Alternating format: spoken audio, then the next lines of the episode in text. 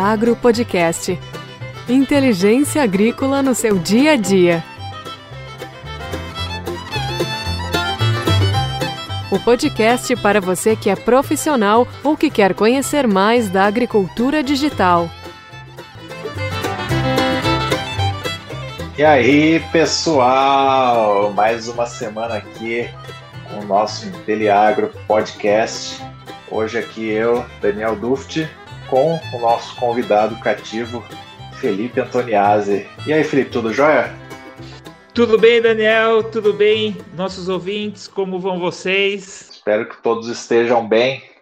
É, estamos aqui já nessa dobradinha aqui algumas semanas, né? Acho que tem muita coisa para a gente conversar. Sim. Você tocando, você tocando o projeto lá do IntelliProsa também, mas a gente sempre tentando marcar presença aqui para trazer informação da agricultura digital para os nossos colegas ouvintes, né, Felipe? É, com certeza. E o tema que a gente vai tocar hoje, Daniel, eu acho que vai ser muito bacana para aquele pessoal que está que tá numa empresa e quer criar algo novo, né? Quer, quer trabalhar mesmo criando algo novo. Então, nosso tema vai ser muito bacana para falar sobre isso. É isso aí. Esse tema aqui a gente escolheu com carinho. O Felipe tocou nesse assunto aqui. A gente falou: nossa, a gente precisa falar disso porque tem muita gente que se sente querendo inovar e está preso ali no seu trabalho ou está preso no seu grupo de pesquisa, né, Felipe? Então, esse Sim. termo aqui vem para avivar tudo isso daí, né? É, e dar aquela chance, né, de inovar num lugar que às vezes é muito engessado. É isso aí. E vai ser que nem aquele outro capítulo que a gente falou quando o, o chefe não souber o que é, a gente vai falar para ouvir o nosso podcast que ele vai aprender e vai querer fazer. Com certeza. Show de bola. Então vamos lá. Hoje a gente vai falar de spin-off spin-off. Felipe, conte para os ouvintes o que, que significa esse trem aí. É, a, pode parecer né, que é aquilo que o Popeye come, mas não é, né? O spin-off é, vem, vem, do nome mesmo, né? É, é, o derivado de algo, né? Então, é alguma coisa que pode ter surgido da empresa, pode ter saído do seu grupo de pesquisa na, na faculdade, ou até mesmo de uma atividade que você está fazendo, muitas vezes também de startups. O spin-off é algo que deriva, né? Algo derivado mesmo. Então, é, é aquilo que a gente vai falar do, né, de, um, uma instituição, um instituto, uma parte que, que tem um propósito de testar algo novo, né? Então ele se deriva, ele, ele, ele meio que se isola, né? Mas não muito daquela entidade principal para testar algo novo sem oferecer muitos riscos para para a entidade mãe. É isso aí. Como a gente falou, né? A gente vai falar de diversos tipos aí. Você pode ter alguma derivação de uma empresa, de um grupo de pesquisa, de uma outra empresa pequena que vira uma maior ainda, é, de, de uma reunião de amigos, de uma associação, de qualquer coisa. Então, vamos começar aqui por exemplos, né?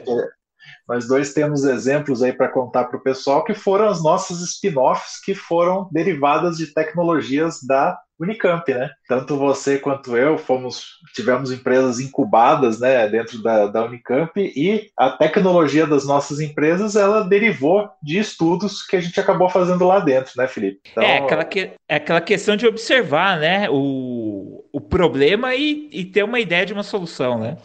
Exatamente. Então acho que o primeiro exemplo que a gente vai dar é esse, né? A spin-off que surge de grupos de pesquisa ou de tecnologias da universidade. Então, o primeiro exemplo, né, a, a, startup que eu tinha, a Geocrop, ela é um pouco diferente da sua, né? A minha ela foi um spin-off de um grupo de pesquisa de fato. Então, ela surgiu uhum. dentro do laboratório de geoprocessamento lá da FEAGRE, né? Não, é, não foi nenhuma tecnologia proprietária que a gente roubou para trabalhar, nem nada do tipo, é, o spin-off foi daquela integração de tecnologias que a gente utilizava lá dentro e que foi visto que o mercado precisava de um, um avanço nisso, né? Que a gente desse um gás nessas tecnologias e levasse elas de uma maneira que elas fossem menos científicas e mais aplicadas ao mercado, né? E aí surgiu a Geocrop de lá de dentro e depois eu dei toda a roupagem que ela teve para chegar onde ela chegou nos, nos anos seguintes, né? Mas ela foi em tese, uma spin-off do laboratório de geoprocessamento da Faculdade de Engenharia Agrícola. E tenho bastante orgulho disso. E a sua história aí, Felipe? Conta aí pro é, pessoal. É, no meu caso, não foi muito diferente. Até, até os laboratórios fisicamente eram vizinhos, né? Foi, mas foi um colega do, do laboratório de hidráulica. É, ele, num trabalho de pesquisa, ele notou um problema mesmo no mercado de que os, de que os produtores irrigantes tinham problema, né? E a gente saiu pensando na solução, né? Tanto que servia para pesquisa e também aquilo lá tinha um potencial comercial muito, muito bacana. E também foi outro, foi outro produto que surgiu do, de um laboratório da universidade e que foi acelerado pela universidade, né? Essa, quando você pega uma aceleradora, né, em agência de inovação na, na universidade, então tem, isso tem muito na Poli, tem na Unicamp, tem muitas universidades no Brasil que também seguem esse modelo, né? Já é bem difundido. Provavelmente, acho que assim, grande parte das empresas lá são spin-offs de, de problemas, né, de, de pessoas que surgiram em laboratórios, em grupos de pesquisa. Então, acho que a, a, o melhor lugar para encontrar spin-offs vai ser num, numa agência de inovação, numa incubadora dentro de universidade. E é legal que grande parte do nosso público são alunos de, de pós-graduação, né, que estão lá dentro dos laboratórios, às vezes se sentem um pouco frustrados, que eles estão ali debruçados sobre aquele paper há alguns meses uhum. já, e ele vai e volta, e a pessoa sente aquela ânsia de inovar. Então, se você está com essa ânsia de inovação, se você quer de fato criar algo aí disruptivo para a agricultura digital, está nas suas mãos, né? Aproveite é. tudo isso que a, a, universidade te deu e faça sua spin-off também, né? É, essa pessoa está trabalhando no, na fronteira da ciência, né? Então, provavelmente o que ela está fazendo ali, o que ela está desenvolvendo, realmente, o que ela está pesquisando, sempre vai ter, né? Quase todas as vezes vai ter algum potencial comercial, porque é isso. Quando, quando traz facilidade, quando você traz uma vantagem sobre o que é feito tem grande chance de virar um produto. Então, essas pessoas que estão pensando assim, nossa, tô aqui ganhando minha bolsa, tudo legal, né? Tô, tô aqui, pago umas contas e tal. Mas o potencial que gerar um, criar um produto pode ter realmente no, no bem-estar da pessoa, né? De tanto financeiro quanto de de achievement, né, de conquista pessoal é, é gigante. Vale muito a pena, porque é o, que eu, é o que eu falei, aquela ideia da spin-off é para ela não contaminar, né, ela ficar meio que, que isolada, não contaminar o que você está fazendo. Então você pode estar tá aí no laboratório fazendo sua pesquisa, escrevendo sua tese e tá testando, né? O que você, lógico eu sei que o tempo é, é bem escasso para quem está no processo de mestrado de doutorado. Mas às vezes dá para tirar um tempinho e desenvolver, né, de já de cabeça limpa, desenvolver esse spin-off, o que pode ser esse produto, né, que, que pode trazer muitas chances de, de, se, de se sentir satisfeito mesmo, de de estar tá entregando para a sociedade um, um, produto daquele seu trabalho duro, né, de pesquisa. Vou só fazer uma vírgula aqui de algo muito importante que você falou também, aproveitando esse nosso público cativo uhum. né, dos, dos pós-graduandos, é, muitas vezes eles ficam com algo na cabeça assim de nossa, a gente está aqui atrasado, o mercado está muito mais na frente, a gente não está fazendo o que o mercado faz. Só que é exatamente o contrário, né? O mercado não faz aquilo porque é a fronteira da ciência, né? O mercado está. Né? Claro, claro. Então, o mercado que na verdade está atrasado, né? Se você está fazendo alguma coisa ali no seu grupo de pesquisa, pode ter certeza que se você for colocar isso no mercado, você vai ser inovador 100% das vezes. Né? É, e, e, tem aquela chance também, pode ser que para negócio você seja muito ruim. É, eu acredito que a pessoa que escutar nós, toda essa, essa parte de, de agricultura digital, todos os treinamentos que nós estamos fazendo, ela vai, ela vai saber mais levar um negócio. Mas mesmo que que você não tem esse ou nem tem essa vontade de tocar, você vai conhecer pessoas que vão empreender junto com você. Ou você vai colocar mais em evidência o que, que você está produzindo. Pode ser até um, um chamativo para aquele emprego em algum lugar que lá talvez tenha todos os recursos ou, ou, aquelas habilidades que, que faltam ou pontos que você não quer tocar, de você ser chamado para esse para esse outro lugar, né? Para essa empresa ou esse grande ou a outra instituição, né, de pesquisa ou desenvolvimento. Então, é sempre vantagem, é sempre vantagem estar tá se trabalhando, validando processos ou coisas novas. Agora, por último, só para a gente finalizar esse, esse item pós-graduação em grupos de pesquisa, tem também alguns programas de incentivo financeiro, né? Então, por exemplo, aqui em São Paulo, da FAPESP, a gente tem o PIP, que são programas que dão é, uma grana, uma bolsa, né? Para que aquele pesquisador ele teste isso. Então, é exatamente isso. Teste se a sua pesquisa é, vai fazer diferença no mercado. E isso é uma spin-off da sua pesquisa.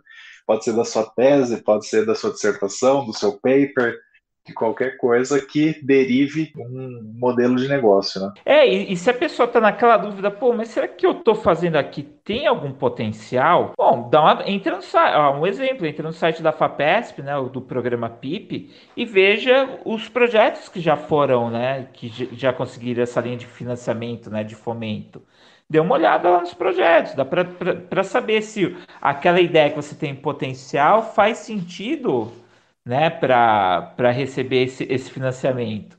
Então pode ser, pode ser uma ajuda gigante e que viabilize mesmo mesmo projeto.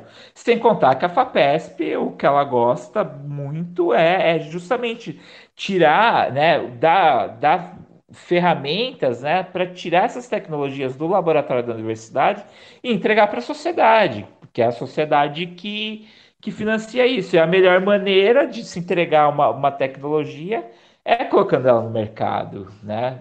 retribuir essa ajuda que a sociedade fez na sua formação, né? no, na sua formação acadêmica. É uma maneira, e uma spin-off do, do laboratório do seu grupo de trabalho é uma oportunidade tanto para fazer isso. Isso aí, então finalizando aqui, está num grupo de pesquisa, trabalha com isso, conhece um grupo de pesquisa, achou interessante, tente ver se você não consegue tirar uma spin-off dali, que com certeza vai ser uma tecnologia aí bastante importante para que a gente deixe no Brasil de ser um país muito bom em ciência, um país péssimo em colocar tecnologia no mercado, né? Então, isso. é um dever de todos nós tentar fazer isso daí. E aí, né, Felipe, continuando nessa nossa pesquisa aí para vir trazer aqui para o pessoal sobre a spin-off, né, além das nossas experiências, a gente foi procurar algumas coisas aí emblemáticas, né, algumas curiosidades no mundo, e a gente uhum. achou aí alguns casos de spin-off, né, bem fáceis de qualquer um aqui entender, né, não precisa ah, nem ser do agro nem nada do tipo, né. É. Então a primeira que você encontrou lá, né, derivando uma agência de viagens, né, que derivou de uma é, empresa aérea que não, não está mais operando hoje em dia, que de fato virou o jogo e foi até maior do que a própria empresa mãe, né? Isso, é. Tem, tem o caso da Smiles, né? Que surgiu do, do programa de pontos, né? Da, da, da aliança de companhias aéreas e que agora está em bolsa e é um. E assim, e realmente passou, né? Para, assim, vamos dizer, em sucesso a, a, a companhia mãe.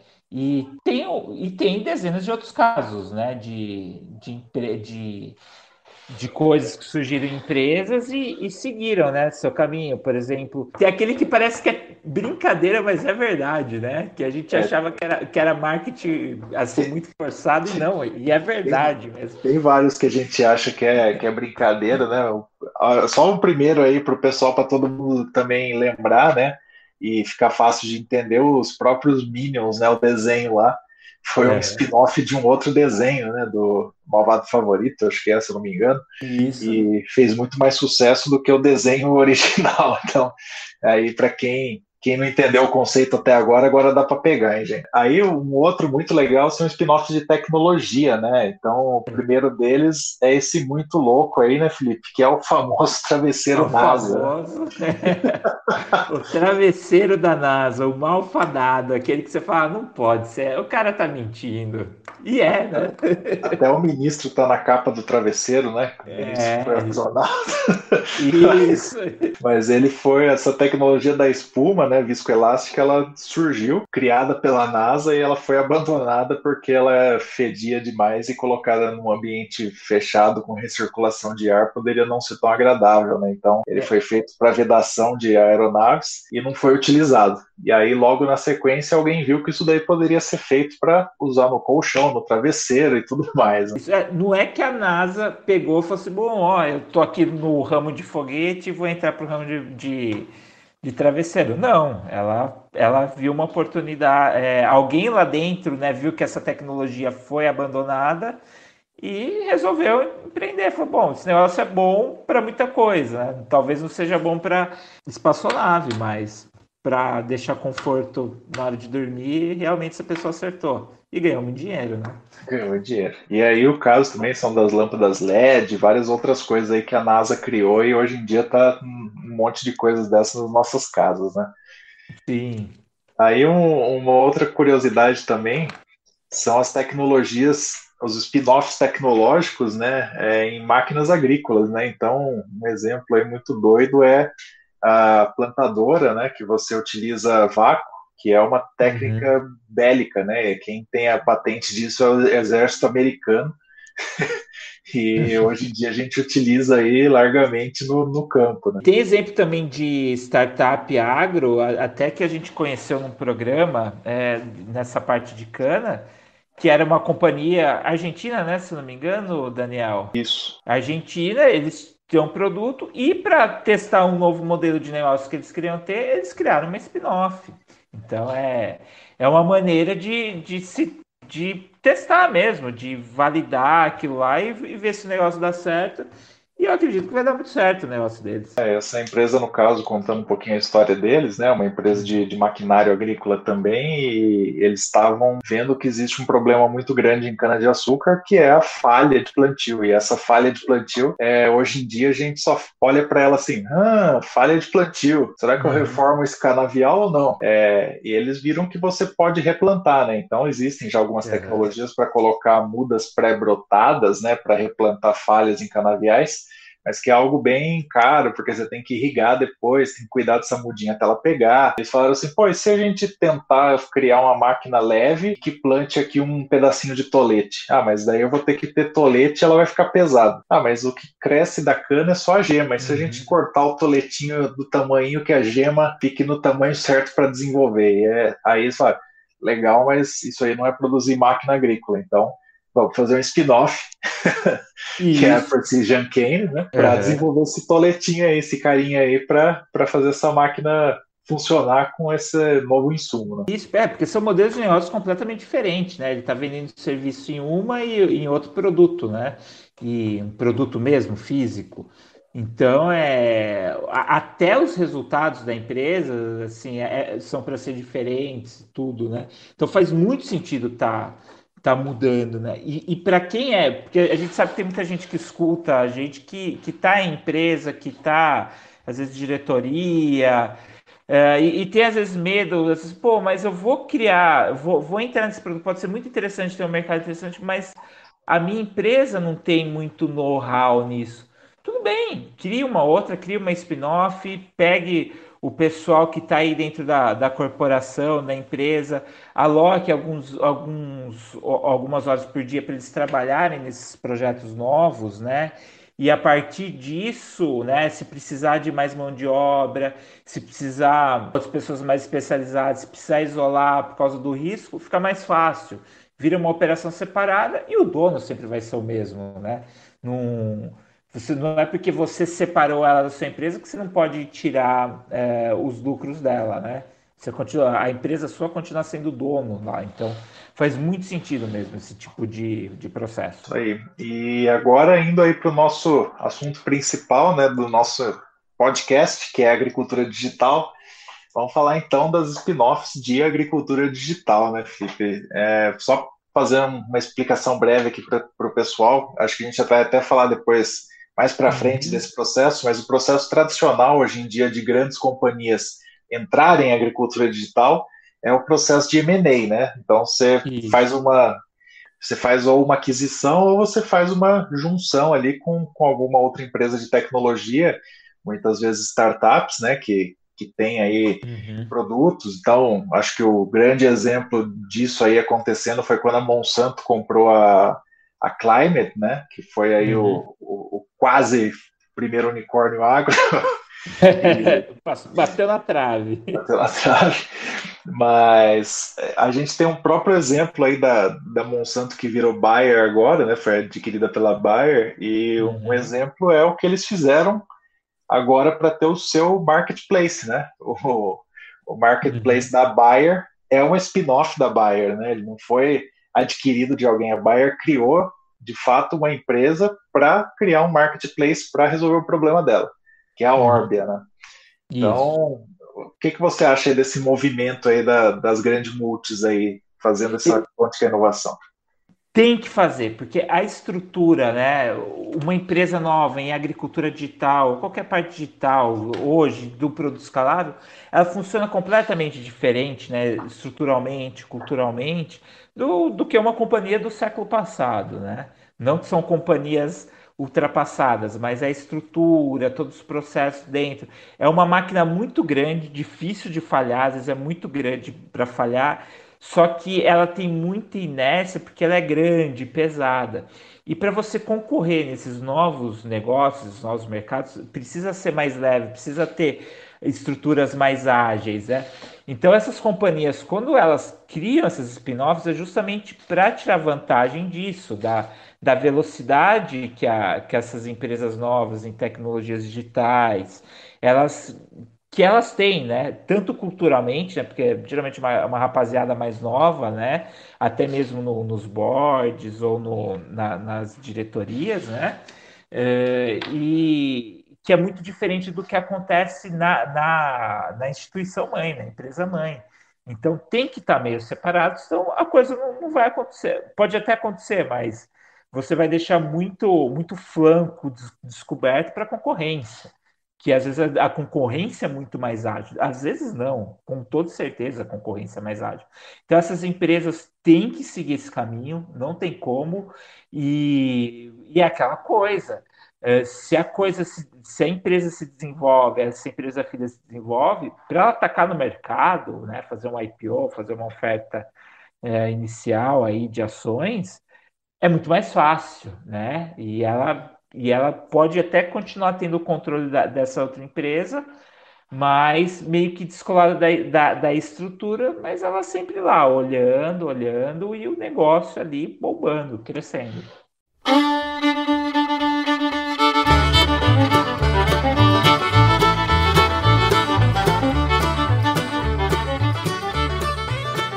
Acesse nosso site www.inteliagro.com.br e fique por dentro das maiores tendências da agricultura digital. Ah, e não esquece de seguir a gente nas redes sociais.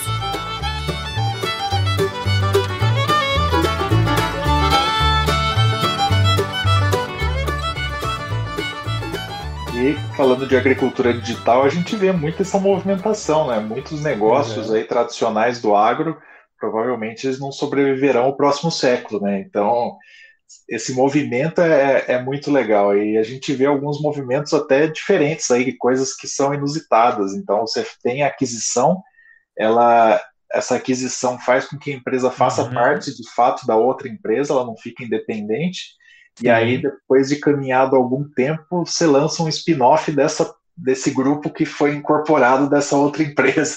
É. Então, até esses movimentos estão rodando, é tudo muito novo, né, Felipe? É, e é muito rápido, é muito ágil mesmo. E é aquela, é aquela coisa, se não dá certo, não contaminou a, a empresa mãe, né? Dá para chegar lá, fechar, fingir que não aconteceu e ir para o próximo. Não tem. Não tem, não tem tanto medo, não tem tanto, tanto amor no coração para isso. Então, essa é a vantagem é algo que não vai contaminar a empresa principal, é algo que, que diretoria, board de, de conselho não, não vai reclamar tanto se estiver contaminando, porque é algo que está lá, deu problema, fechou, morreu, e se deu certo, colhe os lucros. Então, é sempre vantagem, eu, eu vejo como vantagem. E aí, como a gente, a gente deu spoiler, né, Felipe, no começo aí, você que está trabalhando agora aí, frustrado, que você quer inovar dentro da sua empresa, que tem uma estrutura muito pesada, e você é. não enxerga uma maneira disso acontecer, a gente acabou de dar um monte de exemplo aí, né? Então, é, crie seu projeto aí, promova ele dentro da empresa, e com certeza vai haver espaço aí para essa inovação. Eu acho que até esse. A gente vai falar semana que vem desse assunto, mas a gente provavelmente aí avançou os 10 anos em 100 dias, né? Nesses últimos 100 dias Sim. de isolamento. Sim. Você imagina os próximos 100 dias de isolamento, o que, que vai surgir então? Muito mais coisa. Pois é, pois é tá. e de fato a adoção de tecnologia no agro está uma coisa fantástica, né? Então, não percam por esperar aí que a gente semana que vem vai estar tá falando desse assunto, mas com certeza existe espaço para inovação dentro de empresas, por mais pesadas que sejam as estruturas hoje, todas elas estão olhando para esse processo aí de, de, de aquisição e, e uhum. união, né, word acquisition, todas elas estão olhando para esse processo de spin-off, todas elas querem ter suas soluções digitais, porque ninguém quer ficar para trás. Então, tem uma ideia aí, acha que ela é genial, mas não quer deixar o seu trabalho, você adora o lugar que você trabalha, só está frustrado achando que é uma estrutura muito pesada, não se frustre. Com certeza existe espaço para isso e você pode ser a pessoa-chave para fazer isso acontecer. Um, um, negócio assim que também é, é, muito louco, né? Essa coisa cultural que está mudando muito rápido. Né? E aí é isso que eu tenho para falar para vocês, né? Não se frustrem, com certeza vai haver espaço aí para inovar nos próximos meses. É, tem muita gente que acha que essa estrutura antiga de, de multinacional, de você ter é, todo mundo ter a sua caminhonete, ter que levar seus EPIs na caçamba e fazer via de campo e tudo mais, é, é, incrível como nesse período aí de isolamento todas essas coisas já avançaram, né? Então, não tire o melhor de cada mundo, né? Eu acho que quando você fala de soluções digitais, de startup, de escalabilidade, você tira um pouco essa coisa da da assistência, da venda presente. Então, por que não se aproveitar disso também, né? Então, você pode ao mesmo tempo ter, de fato, escalabilidade, ter algo enxuto, mas por que não se aproveitar dessa tradição já do mercado agro, de ter a venda consultiva presente ali na ponta, né? Fazendo uhum. essas tecnologias que já estão aí há anos e anos funcionarem, por que não fazer essa essa força e levar também as tecnologias digitais, né? Tirar todo o proveito disso, desse mundo novo. É isso. Então, quem gostou de fazer spin-offs, a gente espere que surjam muitas aí nos próximos dias, meses e anos. É, como a gente falou aqui, a gente já fez da, dos mais diversos tipos. A primeira empresa foi um spin-off, a segunda empresa foi um spin-off da primeira, e, e assim a gente caminha aí, sempre reaproveitando e derivando porque claro que você aprende alguma coisa, claro que você traz aquela é. tecnologia e isso vai fazer com que a sua próxima empresa ou a sua próxima ideia de negócio aí seja muito mais robusta e condizente com a realidade. Isso. E, e outra coisa principal, Daniel, o que a gente já enterrou de spin-off também não está no gibi. E essa é a parte importante, é para ela ser algo para se testar em separado e, não atrapalhar as outras, né? Então não tem problema nenhum você criar uma spin-off, enterrar e dar e talvez essa spin-off surgir alguma, alguma outra ideia mais interessante ainda, né? Inclusive a gente tem que falar sobre isso em algum episódio aqui, né? Pivotar ou enterrar, acho que é extremamente importante para quem está batendo a cabeça em algumas ideias que já deviam estar tá enterradas, né? Sim, é, é, corajoso e muito importante sair enterrando, com toda certeza. Então vamos lá, Felipe. Perguntinha do milhão, nosso quadro que já ficou aqui clássico, e essa hoje é. vai para você. Tá Ih, lá vem, bola. lá vem. Ah, pega Dá essa. medo. Felipe, se você pudesse escolher entre criar uma ideia genial, brilhante, do nada, ou ter uma spin-off, por que caminho você iria? Ah, na spin-off, né? Na spin-off, com toda certeza. A spin-off ela não vem do nada, ela já tem algo mais ou menos construído, né? Então ela tem mais chance de dar certo. Sem dúvida alguma, eu iria na, na spin-off.